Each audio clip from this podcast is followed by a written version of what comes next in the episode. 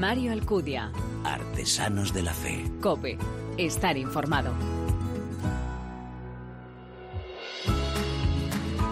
¿Qué tal? Muy buenas. Te doy como siempre la bienvenida a esta vigésimo segunda entrega de Artesanos de la Fe en cope.es, un espacio en el que te ofrecemos esa mirada diferente a la vida desde la fe, un espacio donde se dan la mano el testimonio, la lectura y la música, elementos esenciales en esa imagen de la iglesia joven a la que nos convoca el Papa Francisco, capaz de dar testimonio con el corazón, con la palabra y con las manos.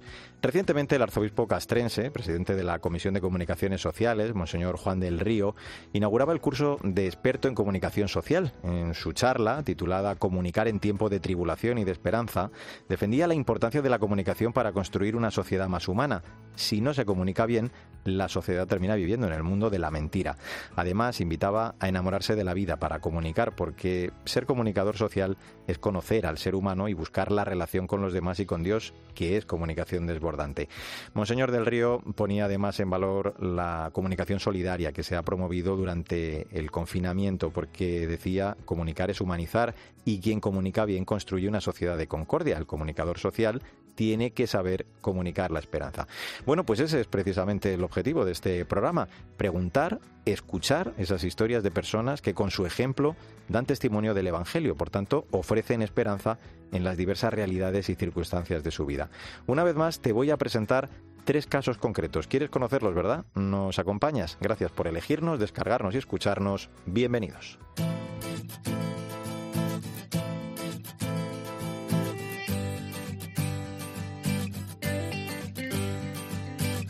La defensa de la vida, nos dice el Papa, no es una ideología, sino una realidad humana que nos involucra a todos los cristianos. Los ataques contra la dignidad y la vida de las personas, bien sabemos, continúan desgraciadamente también en nuestra época. Nos enfrentamos a nuevas amenazas y una nueva esclavitud. Las leyes no siempre protegen la vida humana más débil y vulnerable. Este año la plataforma Sí a la Vida celebraba de manera virtual, claro, el acto Sí a la Vida 2020, una celebración que permitió profundizar en los distintos aspectos de la defensa de la vida, desde la concepción hasta la muerte natural. Además, en esta ocasión hicieron mención a la realidad de la pandemia, las vidas perdidas, a las leyes contra la vida que pretendían aprobarse en España aprovechando esta situación. La verdad que no es lícito, ¿no? eliminar una vida humana para resolver un problema. Desde luego hay testimonios, ¿no? muy interesantes en torno precisamente a, a este asunto. Uno de ellos queremos compartirlo en este programa. Es el de Yasmín Bermúdez, tiene 21 años, se quedó embarazada con 18. En ese momento había comenzado sus estudios de business y marketing. Sus padres se enteraron cuando ella estaba embarazada de dos meses. Al principio, la gente que estaba a su alrededor, bueno, le decía ¿no? que, que abortara, pero claro, al escuchar el latido del corazón de su hijo, creo eh, que aquello le hizo no plantearse esa opción, ¿no? Es, sin lugar a dudas, la mejor decisión, decía, del mundo. Pues eh, voy a saludarla ya. Yasmín, gracias por acompañarnos en este Artesanos de la Fe. ¿Cómo estás? Hola, ¿qué tal? Cuando te enteras de que estás embarazada, ¿no? Eh, decía yo que eras muy joven, estabas estudiando, o sea que me imagino que, que, lo primero que ocurre es que aquello te genera, por lo menos, cierta angustia, ¿no? ¿Es el aborto una de las primeras cosas que se te pasaron, Yasmín, por la cabeza? Sí, sí, sí, por supuesto. Lo primero que yo pensé como, como la sociedad en la que vivimos hoy en día es que el aborto es la primera solución que se le da a, a este problema y, y, yo fue lo primero que me planteé. De hecho, eh, yo recuerdo cuando a mí me dijeron que, que estaba embarazada, que yo fui sola al médico. Mm. Y y cuando yo se lo conté a mi novio, me sentí tan sola en ese momento porque pensaba como que era, que era algo con lo que tenía que cargar yo misma. Cuando se lo conté a él, yo le dije, tengo que abortar, de verdad, porque, porque qué va a decir la gente, eh, qué van a decir mis padres, qué va a decir la sociedad, siempre la sociedad. Cuando le pregunté qué él que quería, porque claro, me di cuenta de que era de que era algo de dos personas, me dijo que él tendría un hijo conmigo. Y ahí fue cuando mi vida dio un giro, porque como en ese momento me lo me empecé a plantear qué pasaba si yo no abortaría. Es cuando acudes al ginecólogo, dices, eh, y, y, yo creo que también, o lo comentaba yo antes, eh, empiezas a darte cuenta de esa vida ¿no? que hay dentro de ti, que ese corazón de tu hijo Justo. ya latía con fuerza. Todo eso eh, rompe los esquemas si tenías alguno cuando llegaste al médico. Sí, sí, sí. Yo, eh, a partir de ese momento, cuando yo hablé con mi novio, ya empecé a barajar la otra opción, porque al principio era algo impensable, como iba yo a tener un hijo con 18 años, claro. Uh -huh. Y cuando fui al médico para ver cómo estaba y tal, yo fui pues pues sin pensar las cosas, diciendo, bueno, pues a ver, a ver qué tengo. Y de repente me ponen la máquina en la tripa y escucho pum, pum, pum, pum. Y claro, a mí se me vino el mundo encima, diciendo, ¿qué hago yo ahora? Que es que tengo una vida dentro. ¿Cómo es de fuerte? Porque lo decías hace un momento, la, presión social, ¿no? Decías que iban a decir la, familia, los conocidos. Eh, ¿Qué te dijeron? ¿Cómo reaccionan ellos? No, sí, o sea, yo lo primero que pensé fue en, en la sociedad, que iba a decir la gente que me conocía, la gente de mi universidad, pero qué iban a pensar, qué imagen se les iba a quedar de mí. Y en general todo el mundo eh, al principio me decía, a los que yo se lo conté, pero ya siempre, ¿cómo vas a tener un hijo? Pero que tienes que vivir la vida, pero es que tienes 18 años. Es que, claro, la gente hoy en día se pone a tener hijos pues con 35 años.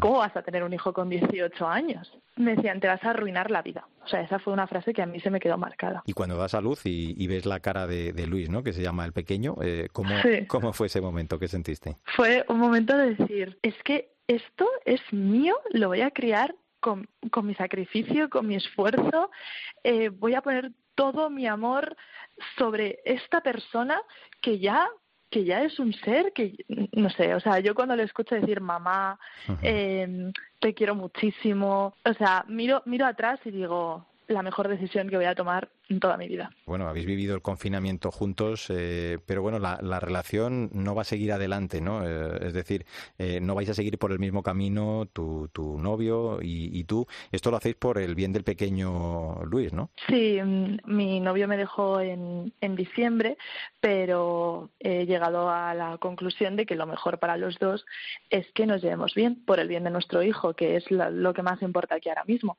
Así que tenemos súper buena relación, no hay ningún problema en eso y los dos estamos al 100% con él.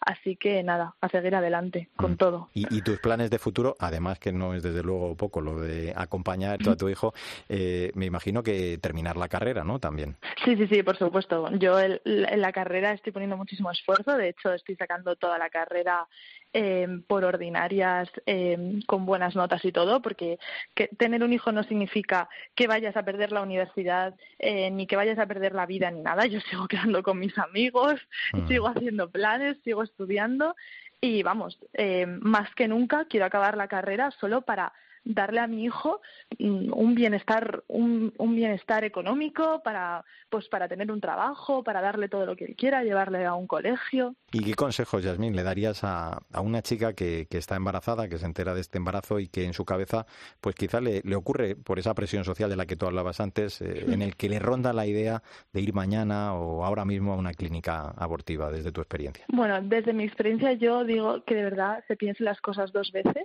porque es verdad que ahora mismo somos jóvenes, queremos vivir el momento y no pensamos en el futuro, pero a lo mejor eh, cuando tengamos 35 años y miremos atrás, eh, nos arrepentimos de la decisión que tomamos con 18 años. Que a lo mejor la mejor decisión en ese momento era haber tenido, haber tenido un hijo y haber seguido adelante con toda la responsabilidad y todo el sacrificio que esto supone. Lo que más digo es, de verdad, no seáis egoístas, porque es otra vida. Es verdad que depende de ti, que es tu responsabilidad y que si vas a tener el hijo tienes que saber que tienes que estar al 100% por tu hijo, pero no seas egoísta, de verdad merece la pena.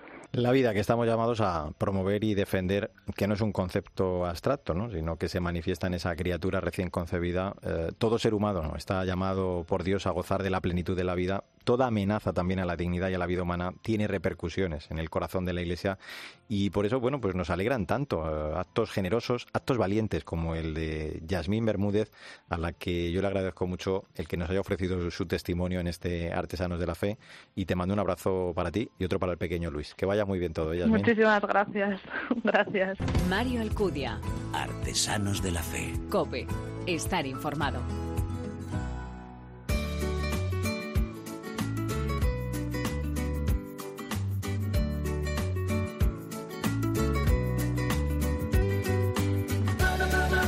Desde hace algunos años, numerosos psicólogos alertan sobre los peligros del pensamiento positivo. Eslóganes simpáticos, aplicaciones de teléfono que miden tu felicidad, libros de autoayuda que prometen bienestar emocional, abundancia incluso de coaches. Este movimiento que vende felicidad y genera optimismo no tiene nada de inocente, solo sería una suerte de magia simpática si no fuera porque con frecuencia tiene riesgos serios para nuestra salud física y psicológica. Así es como se presenta la obra de la que hablamos en este Artesanos de la Fe, Felicidad Tóxica el lado oscuro del pensamiento positivo, editada por Desclede Brouwer, escrito por Rafael Pardo. Es sacerdote, licenciado en Historia y doctor en Teología, además de que actualmente completa sus estudios precisamente sobre psicología. Rafael, ¿cómo estás? Gracias por atender nuestra llamada. Hola, ¿qué tal estáis? La verdad que este pensamiento positivo del que hablas eh, parece como algo, decía yo, muy inofensivo, inocente, pero hay que decir que tiene oscuras raíces, ¿no? Con teorías cercanas a los sanadores, al nuevo pensamiento y además, sin embargo, un método muy débil detrás, ¿no? Eh, a esto es a lo que te acercas y de lo que nos alertas también un poco en esa primera parte del libro, ¿no? Pues sí, este, este movimiento ya es, bueno, pues más antiguo que el paraguas, ¿no? Efectivamente tiene sus raíces en el, en el siglo XIX, ¿no? Con, con estas promesas, pues eso, de sanadores, también de la New Age, ¿no? En décadas pasadas y, y luego tiene todo como una forma de ciencia, ha tomado como una especie de, de como si fuera una ciencia, desde hace 20 años de la mano de Seligman, ¿no? Que es, es un poco su fundador y su propagador. Pero efectivamente no tiene nada inocente, aparte que tiene muchas incursiones en la economía, en la política, en, incluso en el ejército estadounidense y así. Eh, claro, mucha gente se, se, preguntará entonces por qué triunfan, ¿no? O tienen tan buena acogida a sus postulados. Y bueno, entre otras cosas, nos vamos a encontrar, eh, debemos decir, que es por el caldo de cultivo, ¿no? Que diríamos que es excelente. O sea, ese narcisismo predominante, por ejemplo, ¿no? En nuestra cultura, el peligro también, como cuentas, del optimismo ilusorio, ¿no? Una suerte de pensamiento mágico. En fin, eh, lleno de eslóganes fáciles, por decirlo resumidamente. Pues sí, mira, ser feliz es siempre una, vamos, la, una de las inquietudes humanas, ¿no? Entonces, bueno, pues explotarla y, y usarla comercialmente, pues siempre ha sido la, el objetivo, ¿no? Por ejemplo, la publicidad, ¿no? El usar las emociones, pues para comprar un producto. Lo que pasa que en este caso se está vendiendo la felicidad en sí misma, ¿no? Como si fuera algo que se puede vender con unas extremadas cotas, ¿no? De facilidad en un tiempo muy breve pues lea este libro y así le pasarán cosas buenas, por ejemplo. Y eso es lo que, lo que es peligroso, ¿no? Vender una felicidad que además es muy individualista, porque se trata de tú contigo mismo.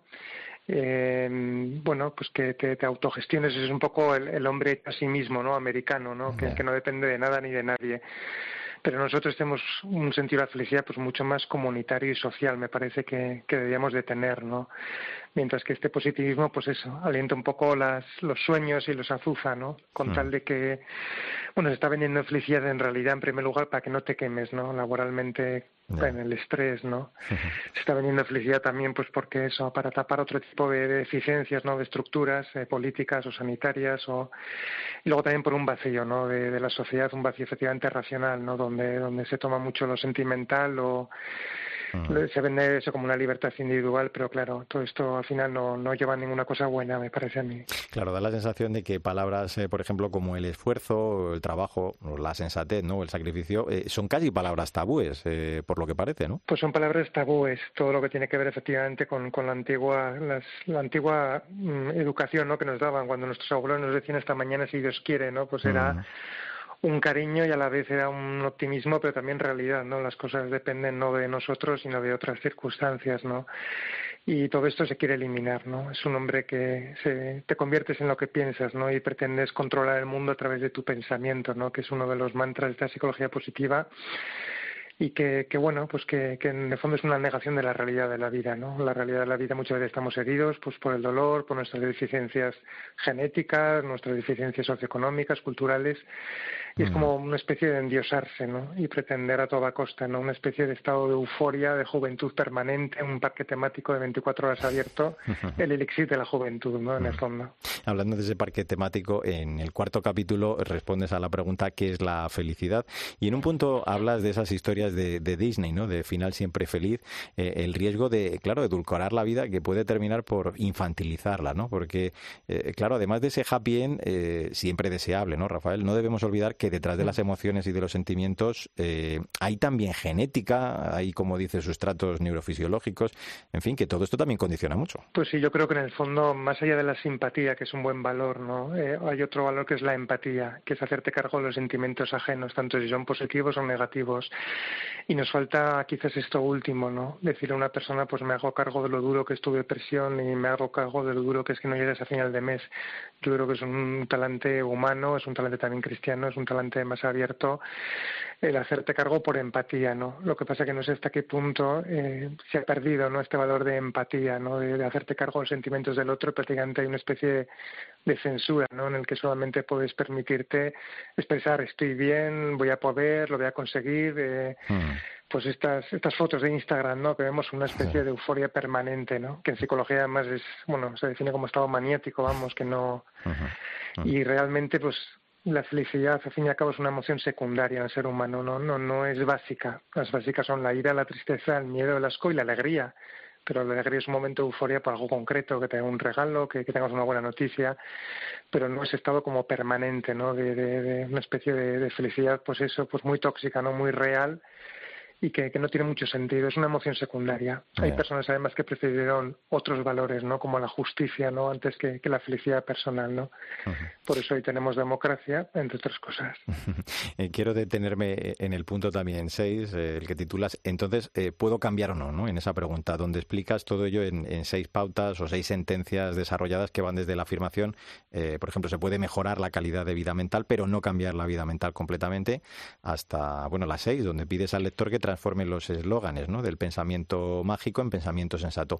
Y digo, lo haces desde seis ejemplos o, frases muy comunes. ¿no? Esto es, es interesante, es decir, lo aplicas al día a día, lo que nos encontramos eh, en lo cotidiano. Pues sí, en el fondo al final se trata de tener un optimismo, ¿no? porque es mejor levantarse con buenos pensamientos que con malos y con buen humor, mejor que con mal humor, eso está claro, ¿no?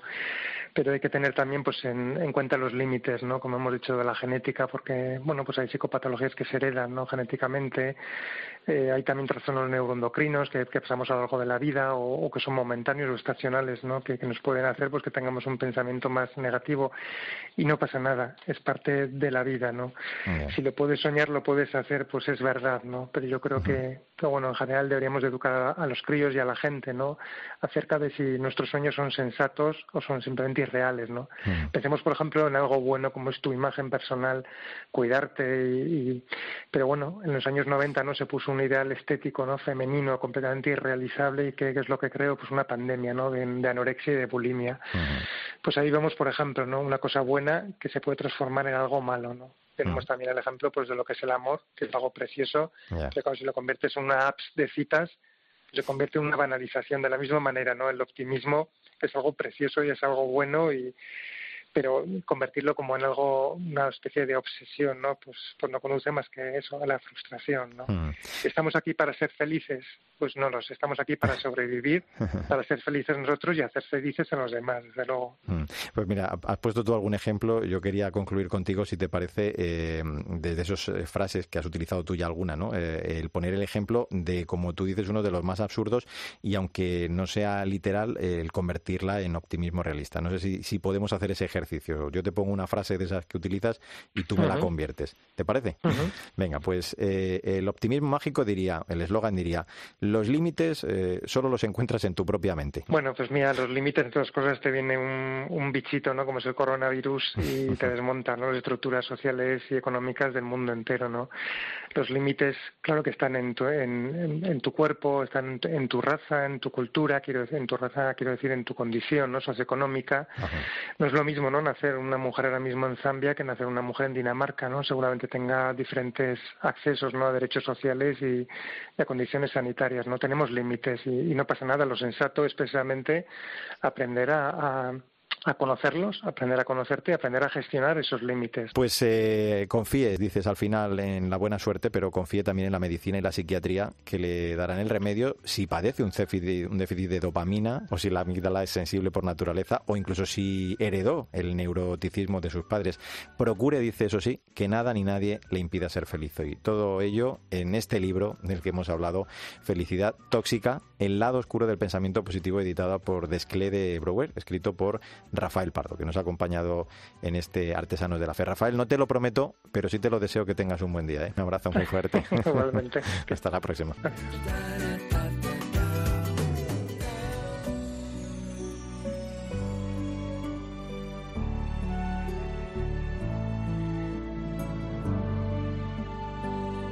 Mario Alcudia. Artesanos de la Fe. Cope. Estar informado de ángeles y hombres todas las lenguas.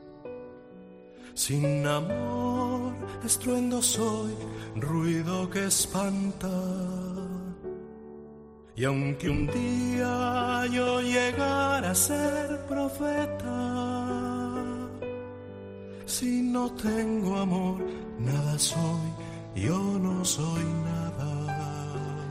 Abrimos este último tramo de Artesanos de la Fe en cope.es, siempre dedicado a la música. Y esta vez ponemos rumbo a Baracaldo, en Vizcaya, de donde es nuestro invitado, José Manuel González Durán. Esto que estamos escuchando es El amor siempre, una canción que lleva el mismo nombre que su último disco que vio la luz a finales de año y que José Manuel va a presentarnos en este Artesanos de la Fe. María Chamorro, muy buenas. Hola Mario. De todo corazón quiero entregarme a ti, quiero seguir tu voz, que mi vida sea toda para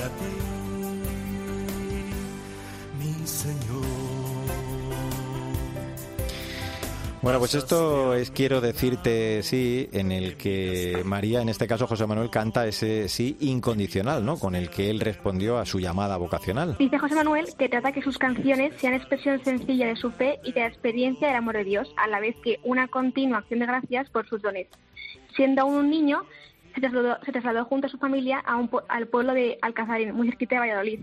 Estudió en el Colegio San Agustín de esa misma ciudad y desde entonces no se ha apartado de esa congregación, ya que en ella es fraile y sacerdote.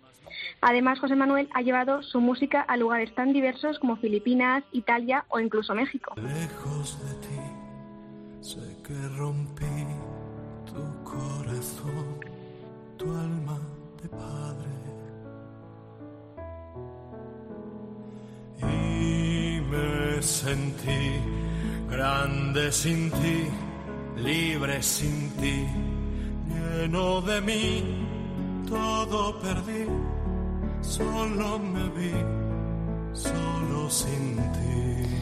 Pues eh, con este tema, lejos de ti, vamos a saludar ya a nuestro invitado, a José Manuel González Durán. Hola José Manuel, ¿cómo estás? Gracias por acompañarnos. Hola, ¿qué tal Mario? Gracias a vosotros por invitarme, pues un placer Igualmente. estar aquí en la cadena COPE, saludar a los oyentes, a María también y mm. sobre todo a, los que se escuchan aquí en Artesanos de la Fe. Oye, como nos eh, comentaba María, José Manuel, eh, tú eres sacerdote y fraile, todo desde luego un ejemplo ¿no? de, de entrega y de sacrificio por el amor de Cristo. Pero dinos, ¿cómo ¿Cómo surge o cómo se fragua ¿no? este anhelo? ¿Cómo te das cuenta de este plan que Dios tenía preparado para ti a través de la música? Pues a través de los instrumentos que Él pone en nuestro camino, de los intermediarios, al entrar en el Colegio San Agustín de Valladolid, allí estudiando, pues la cultura y la música era algo que se promovía mucho y enseguida pues entré a formar parte de la rondalla, del coro, y a partir de ahí, pues, no sé, me enganchó la música o me dejé enganchar y, me dejé llevar por ella y ya, bueno, con algunos añitos más, ya con 16, 17 años, pues comencé a trastear en la guitarra y a, componer mis propias melodías y, y hasta hoy. Resucito, resucito, resucito el Señor, cantad, gritad, aleluya. Resucitó, resucitó, resucitó el Señor. Cantad, gritad, aleluya. Pues eso, es, eh, resucitó. Esto es lo que estamos escuchando. María, uno de los singles precisamente de este último disco, ¿no? Del que estamos hablando. Trabajo que justo, como decíamos, vio a luz hace apenas siete meses y es ya el sexto, José Manuel, de tu discografía, que se dice pronto, la verdad. Cuéntanos cómo haces para escribir las canciones, cómo después de seis discos sigues encontrando inspiración para tantos cantos de alabanza? Bueno, pues eh, la inspiración viene de arriba.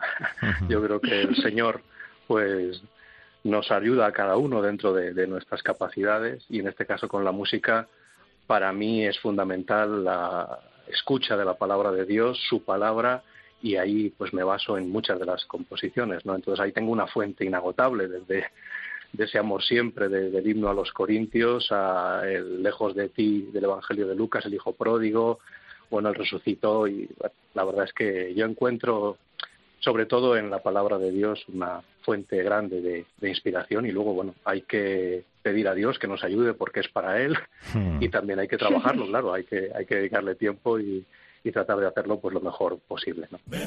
Espíritu divino manda tu luz desde el cielo, Padre amoroso del pobre, don en tus dones espléndido, luz que penetra las almas, fuente del mayor consuelo. Fíjate, José Manuel, hablabas antes de la inspiración. Claro, eh, eh, este tema es Ven Espíritu Santo. Me imagino, y me gustaría que me hablaras de él, es un tema en el que cantas, ¿no? Esta, esa secuencia al Espíritu Santo, a sus dones y sus carismas. Qué bonito, ¿no? Así es. Además, eh, poner música a este texto, ¿no? De, la secuencia de Pentecostés, que pues que tantos han cantado a lo largo de los siglos, bien sea en latín o después en las traducciones, pues no sé, es encontrarte con tu herencia como cristiano también y tener la posibilidad de, de poner, eh, no sé, tu impronta en algo que es, que es nuestro, que es de todos, ¿no? En el mundo en el que yo lo entiendo, como me sugiere la, el texto y como pues eh, la melodía también acompaña. Entonces es un gozo poder cantar, pues eso, tu tradición, tu identidad, lo que somos, ¿no? Y algo que tantos cristianos han llevado en el corazón durante tanto tiempo. Bueno, como estamos escuchando, tu misión evangelizadora tiene como pilar fuerte la música.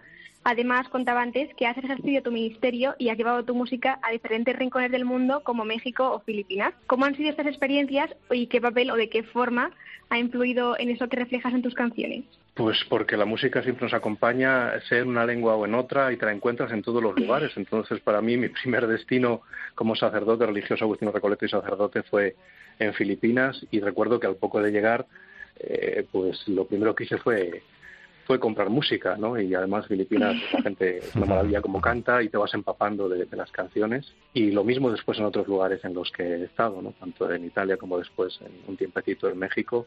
Es escuchar, aprender y empaparte de lo que, de lo que en cada país, pues Dios eh, sugiere, impulsa. Y, y, ahí es, no sé, yo escucho y, trato de, también de, de hacer lo mío, ¿no? Lo que voy lo que voy recibiendo. Mm. Y cada uno, pues bueno, luego tenemos cada uno nuestro nuestro estilo particular, ¿no? O que nos sentimos más identificados, pero pero así ha sido en los lugares en los que he podido ir, Estados Unidos o, o Inglaterra o no sé, pues allí iba dejando, así, si querían que cantara, pues iba dejando también un poquito de, mí a través de la música. Y José Manuel, ¿cómo puede ayudar la, música a quienes te acompañan en esa experiencia, pues quizá no solo de oración, ¿no? sino incluso a tener ese encuentro profundo con Cristo? Me imagino que esto también lo has experimentado, ¿no? A lo largo de este tiempo. Sí, yo suelo decir, hace pocos días comentaba también con un con una persona que lo más bonito que se nos puede decir a quienes pues componemos y cantamos es que te digan, mira, pues este canto tuyo me ha tocado el corazón o me ha ayudado a estar más cerca de Cristo, o eso que cantas, pues yo lo siento y a veces no lo sé expresar, gracias por, por hacer de, de cauce, ¿no? Eso yo creo que es lo más bonito que nos pueden decir ya digo, independientemente de que luego un canto sea mejor o no tan bueno o de un estilo o de otro, cuando alguien se acerca a ti y te dice, mira, este canto a mí me ha, me ha tocado, y es muy interesante cómo a lo mejor cantos que a mí me gustan, por decirlo así, más que otros o que yo entiendo que a lo mejor van a ser más cercanos pues, y otros menos, pues te puedes encontrar pues lo contrario, ¿no? Que aquí en un canto que a lo mejor a ti no te no sé, no digo que no te gusta, pero pero no es de los que más te aprecias y dices, no, a mí este, a mí este, a mí me gusta este, y otro dice, pues a mí me gusta este, pues qué bueno que, que haya esta diversidad y esta variedad, ¿no? Al fin y al cabo somos instrumentos, tú haces tu trabajo, tu inspiración, tú pones tu granito de arena en la evangelización a través de la música y luego pues hay que los cantos hay que dejarlos volar y Dios sabe lo que hace con ellos en el corazón de cada persona y esto es un, gran misterio y una gran alegría para los que componen. ¿Por qué me llamaste un día quién sabe por qué te fijaste en mí quién sabe por qué entre tantas melodías pude oír con alegría los acordes de tu voz. Venga, pues eh, con este sígueme, María, vamos a pedirle que mire un poquito al futuro, ¿no? Sí, es que después de este último disco recién publicado, y sin ánimo de agobiarte, José Manuel, queremos saber cómo vas a seguir tu misión si tienes en mente alguna aventura musical a corto o incluso a largo plazo. Pues sí, siempre en, la cabeza y el corazón de los músicos siempre hay un ¿y ahora qué? Cuando terminas algo. Por de pronto tengo El Amor Siempre, que es el disco último que me habéis dicho y que está sonando, ah. que está pendiente de promoción porque salió muy a finales del, del 19, en diciembre pude presentarlo aquí en Madrid en, nuestra parroquia de Santa Rita y, ahí se quedó porque luego pues vino lo que lo que vino no y en lo que estamos que es eh, que es esta pandemia y pues ha habido que lógicamente que quedarse en casa y, mm. falta promoción no espero poder promocionarlo. Y luego no sé cuándo si es el año que viene o bueno cuando Dios quiera pero sí tengo en mente y sería es un deseo que me gustaría llevar a cabo pues es un disco a nuestra madre la Virgen canciones dedicadas a ella. Alguna tengo suelta por ahí en discos, pero me gustaría en algún momento, pues sí, componer todo, un, todo un trabajo a, nuestra Madre, la Virgen María. Qué maravilla. Oye, ¿cómo podemos seguir tu actividad musical? Me imagino que, estarás activo ¿no? en las redes sociales. Sí, sí, estoy activo en las redes sociales. No soy de la generación millennial, o como la llamen. Pero bueno, eh, yo todavía conocí cuando no había ordenadores y estas cosas. Eh, pero bueno, sí estoy ahí en, mi página web, que es el Durán Musical. Mi, apellido segundo es Durán, es González Durán, mi, nombre es José Manuel González Durán, pero bueno, de siempre en el colegio y demás me conocían por el segundo apellido, quizá porque no es tan común como el primero González y Durán por aquí, Durán por allá, pues al final más artístico, he puesto a mi página más fácil, a mi página web, pues www.duranmusical.com y con el mismo nombre, pues en Facebook, en YouTube, ahí estamos. Y después si alguien me quiere escribir, pues también tengo un correo Solo así se obtendrá, solo así se hallará, solo así tú nos abrirás. Ya los he escuchado, música, voz, letras compuestas para favorecer esos ratos de oración, de contemplación, para llevar al encuentro con el Señor a tantas personas. Y con este pedir, buscar, llamar, nos vamos a despedir, José Manuel González Durán. Ha sido un placer ¿eh? conocer tu historia en este Artesanos de la Fe. Como siempre le decimos a nuestros invitados, pues que sigas ¿no? acercando tantas almas, tantos corazones al Señor. Muchísimas gracias por estar con nosotros. ¿eh? Un abrazo muy fuerte. Gracias a vosotros por invitarme. Este pedir, buscar, llamar es de San Agustín, que si no dejo la nota de mi familia, pues no sé, me van a tirar de las orejas. ¿eh? Es un texto del Evangelio, pero que usa mucho San Agustín y que también puesto en, música y en melodía. Y como digo nada agradeceros a vosotros a ti Mario a María a los oyentes de Cope y a los oyentes de, de tu programa Artesanos de la Fe que me consta que hacéis mucho por la música católica en España. Gracias a vosotros. Lo merecéis, lo merecéis. Eh, bueno, pues a ti también, ¿eh, María Chamorro, que gracias como siempre y hasta el próximo programa. Hasta la próxima, Mario. Como decía recientemente el Papa en la misa de San Pedro y San Pablo, necesitamos en nuestros días una profecía verdadera, no de discursos vacíos que prometen lo imposible, sino de testimonios de que el Evangelio es posible. No se necesitan manifestaciones milagrosas, sino vidas que manifiesten el milagro del amor de Dios, no el poder sino la coherencia, no las palabras, sino la oración, y tampoco las declamaciones, sino el servicio. Como el Señor transformó a Simón en Pedro, así nos llama también a cada uno de nosotros para hacernos piedras vivas como nuestros invitados, con los que se puede ir construyendo esta iglesia y esta humanidad renovada. Y ahora sí, como siempre te digo, no olvides que el arte de la vida es el camino que debe conducirnos a Dios. Te espero en nuestro próximo programa.